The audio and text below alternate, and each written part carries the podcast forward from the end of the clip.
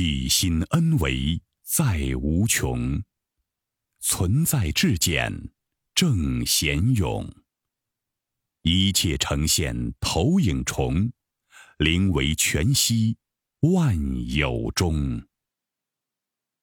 大家好，欢迎收听由全息生命科学院 FM 出品的刘峰老师分享合集，播音张婉琪。在修炼的路上。是选择一门深入，还是多元汇通？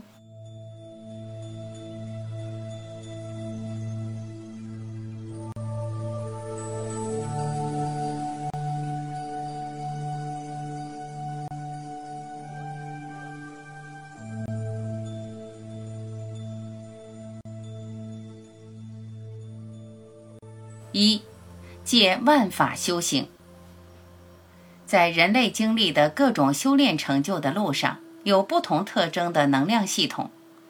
我们说是能量系统，也可以说它是一个信息系统，一个表达系统。其实，所有系统里面表达出来的话语呈现，都是引领我们的指令。在任何一个系统里，都有一套完整的、独立的名词、名相和逻辑关系。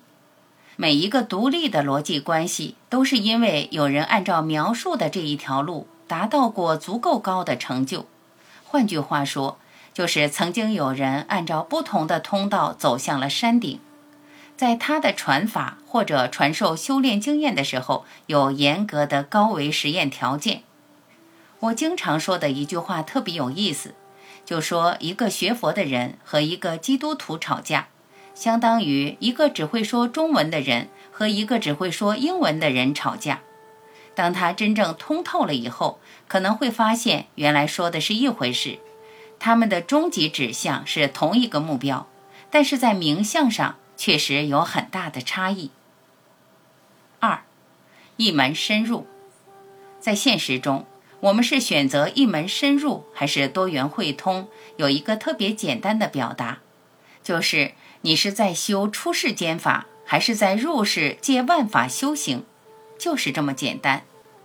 因为每一个修行法门的呈现，已经形成了固定的次第、固定的修行方法。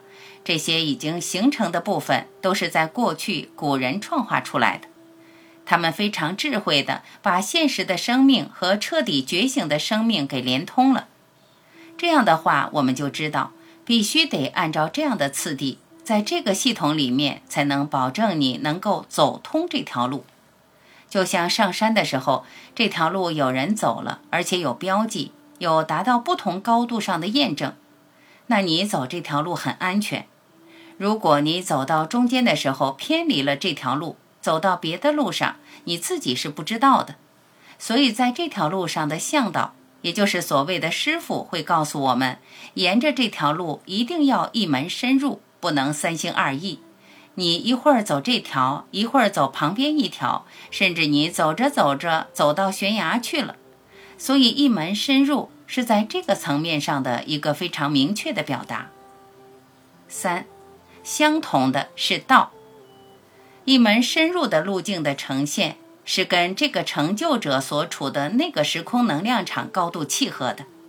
这种表达只是告诉我们，其实这个时空里面曾经修到极致的生命，在不同的路上成就的有很多，只是在不同层次看到的景色不一样。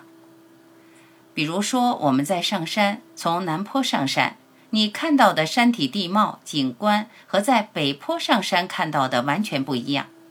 那怎么来证明两条途径哪一个更高呢？只有到了山顶才能知道。在一门深入的时候，你从南坡上山，不需要转山，你就沿着南坡往高的方向去。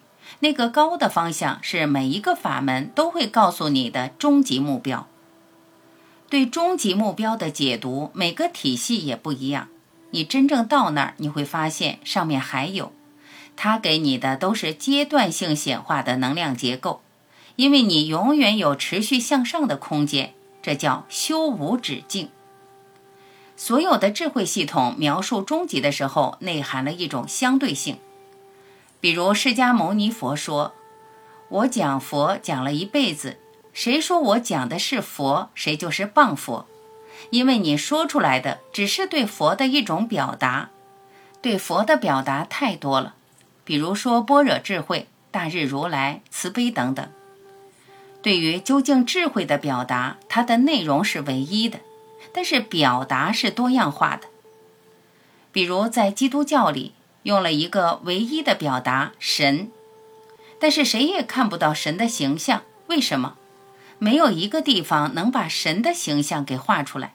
只要表达出神的形象，它就是一个中间层次的能量结构的显化。它用一个 n 为 n 趋于无穷大圆满的智慧。投影到这个空间里面，用一个人形耶稣来表达了这个生命。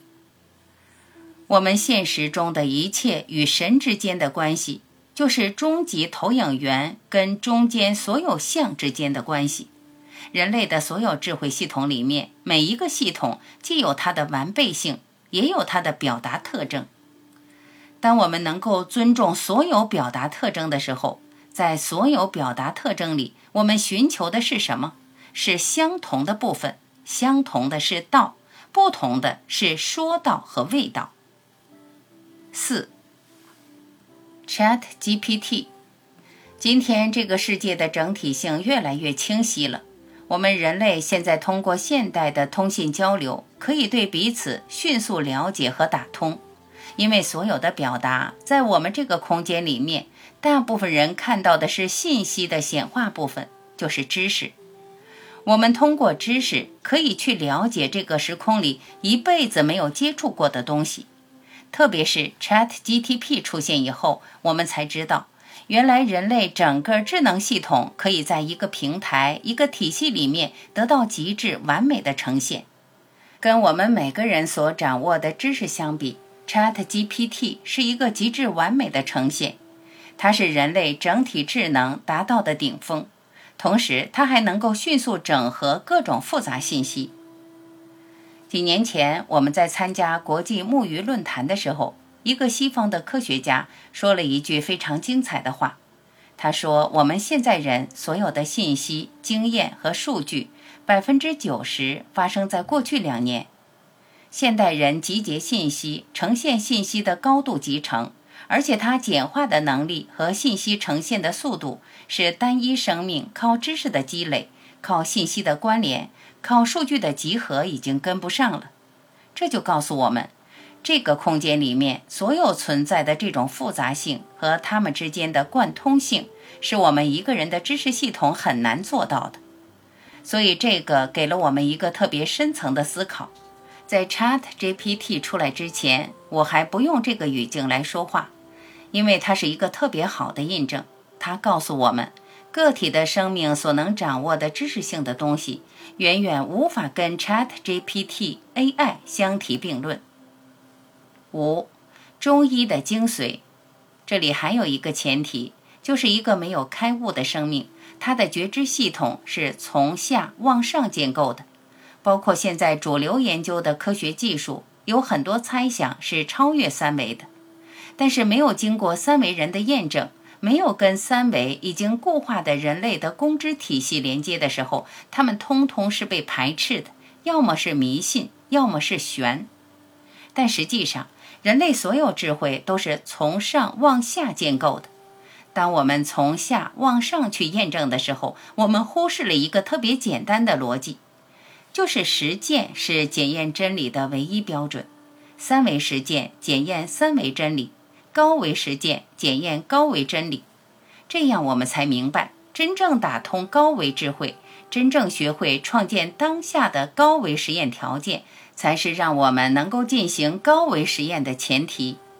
我们不能没有高维实验条件，在三维实验条件下想去验证高维智慧，那是不可能的事情，而且是个妄想。这个时代的人其实有两种选择。是选择出世间法还是入世间法？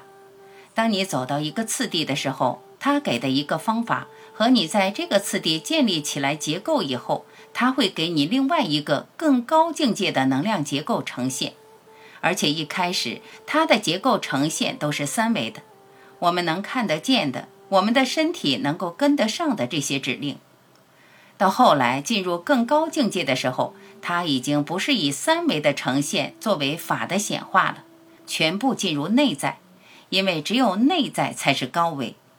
我们在现实中看到的一切都是投影的像，所以进入投影原理这种次第的显化与内证，是每一个生命在不同的法门里走的不同的路。在高维实践里有多少种体验呢？无穷多种。为什么我们经常在入世的阶段选择出世间法的修炼？比如你通过打坐、禅修、瑜伽等。如果你不是在单一法门里的时候，基本不能彼此分享在高维实践体验到的东西。高维的体验可以说比三维空间的体验要丰富得多。那种体验你表达出来，别人不见得体验过，所以这个表达会带来很多的分歧。